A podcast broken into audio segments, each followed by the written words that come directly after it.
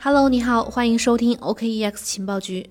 今天我们情报局的重磅课程波卡十讲就要开始面向报名的粉丝正式首发了。阿峰老师呢将会在群里以视频的形式给大家做系列的讲解。想学习的朋友呢，可以现在加主播的好友，不然可能前面第一集的课程就要错过了。因为今天下午五点的时候就开始在群里面开始发课程了。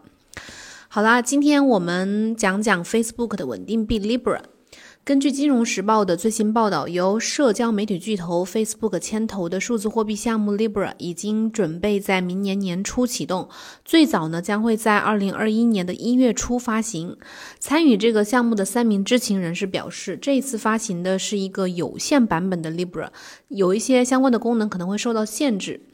我们很多朋友可能听过 Libra 这个项目啊，去年的时候炒得特别火，就是它是 Facebook 这个公司牵头的嘛。二零一九年六月的时候，正式对外公布了 Libra 项目，并且发布了白皮书。最初，Facebook 推出这个呃数字货币项目的目标呢，是为了建立一套简单的无国界的货币和为数十亿人服务的金融基础设施。简单说，说的通俗一点呢，都就是他想创建一种单一的全球通用货币，并且由多种法定货币和政府债券来支持。但是从去年首次宣布以来呢，Libra 这个项目就受到了来自各国的政府啊、央行等立法和监管机构的质疑和阻挠。呃，认为这个 Libra 项目呢，有可能会去威胁法币的地位，威胁金融稳定和安全。于是呢，原定于今年这个六月份推出的这个数字货币项目 Libra，在监管审查的这个阻力之下，就被打断并且推迟了。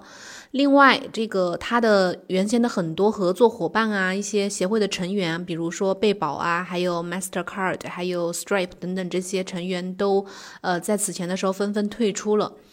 Libra 之后呢，就在呃挣扎中求生，不得不寻找一些折中的妥协的方案。然后今年四月十六号的时候，他们发布了呃白皮书二点零版本，决定变更 Libra 的。路线开始研究基于单一货币的稳定币方案。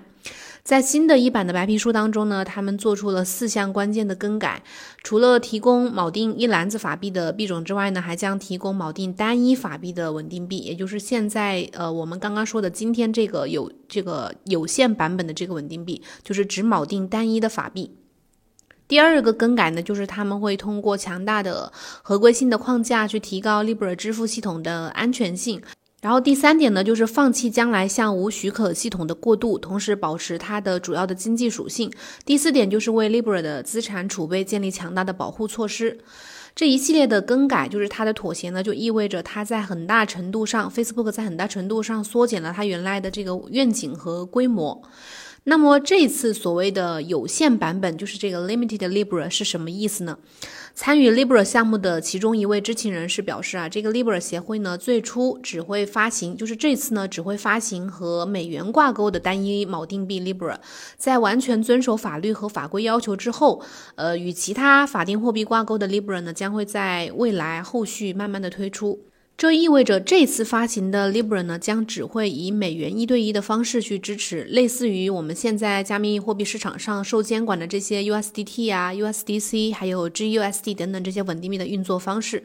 那这三位消息人士还透露呢，有限版本的 Libra 正在目前是正在等待瑞士金融市场监督管理局的批准，预计将会在二零二一年的一月初获得批准。获批之后，Libra 将会能够作为一种呃一项支付服务。这三位消息人士还透露呢，有限版本的 Libra 正目前正在等待瑞士金融市场监督管理局的批准，预计将会在二零二一年一月初获得批准。获批之后的 Libra 呢，将会作为一项支付服务在市场去运营。那为什么是瑞士金融市场监督管理局呢？因为这个 Libra 的总部啊是设在瑞士的。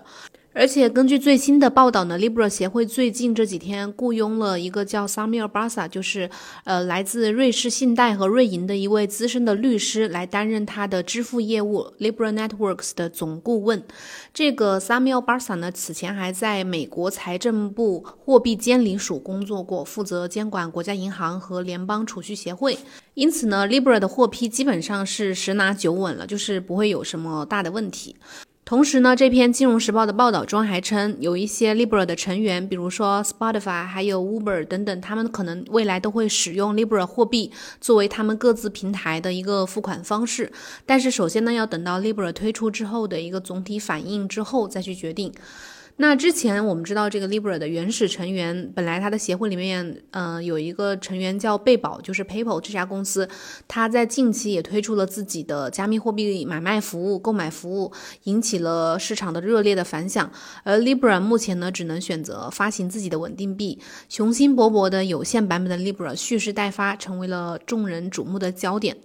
那按照他们目前的计划呢，如果是在明年年初、明年一月初的话，这个单一币种的 Libra 稳定币推出之后，是否会改变加密呃市场稳定币的格局，或者说呃对传统的法定货币的地位有什么影响呢？我们来看一下。首先，我们认为这个 Libra 呢将会它推出的是一比一锚定美元的稳定币，那么可能就和现在的市场上的 USDT 啊、USDC 这些稳定币就处于同一格局、同一水平的一个竞争地位。但是呢，这个 Libra 呢，它有 Facebook 巨头的背书，然后又有将近二十五亿的月活用户，监管机构的批准等等，这些条件可能会不会让 Libra 迅速的去被市市场接受，去颠覆目前的稳定币当前的格局？莱特币矿池的创始人江卓尔呢，在之前曾经对 Libra 稳定币发表过看法。他个人认为呢，USDT 的丧钟已经敲响，像 Libra 锚定美元的这种稳定币呢，可能会轻易的去击溃 USDT 的规模优势。USDT 如果它的使用量一旦下降的话，这个泰达准备金不足的问题呢，就会暴露无遗，挤兑就可能不可避免的会发生。在未来某一天，不知道有多少人会因为 USDT 的暴雷而倾家荡产。USDT 呢是目前加密市场接受度最高的美元稳定币，也占据着稳定币市场百分之八十以上的份额。但是呢，USDT 呢确实曾经多次传出这个呃泰达公司就传出这个准备金不足的等等这些问题。所以，如果这个 Libra 稳定币、美元稳定币一旦成为一个新的可靠的选择，那么对 USDT 的地位的威胁可能是呃一个必然存在的因素。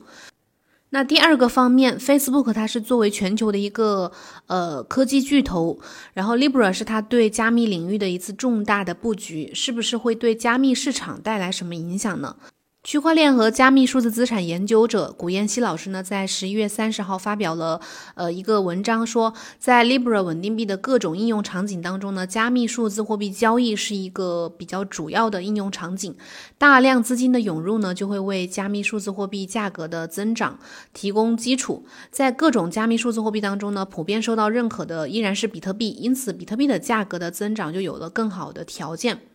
然后第三个方面的影响啊，就是这个 Libra 可能会对全球的货币体系造成一定的冲击，促进更多的数字货币产生。因为 Libra 它是一对一与美元挂钩的，可能会继续的扩大美元在全球范围内的影响力。而在 Libra 稳定币推向市场之后呢，各国的央行可能会加快他们呃研发数字货币、央行数字货币的进程，比如就是这个 CBDC。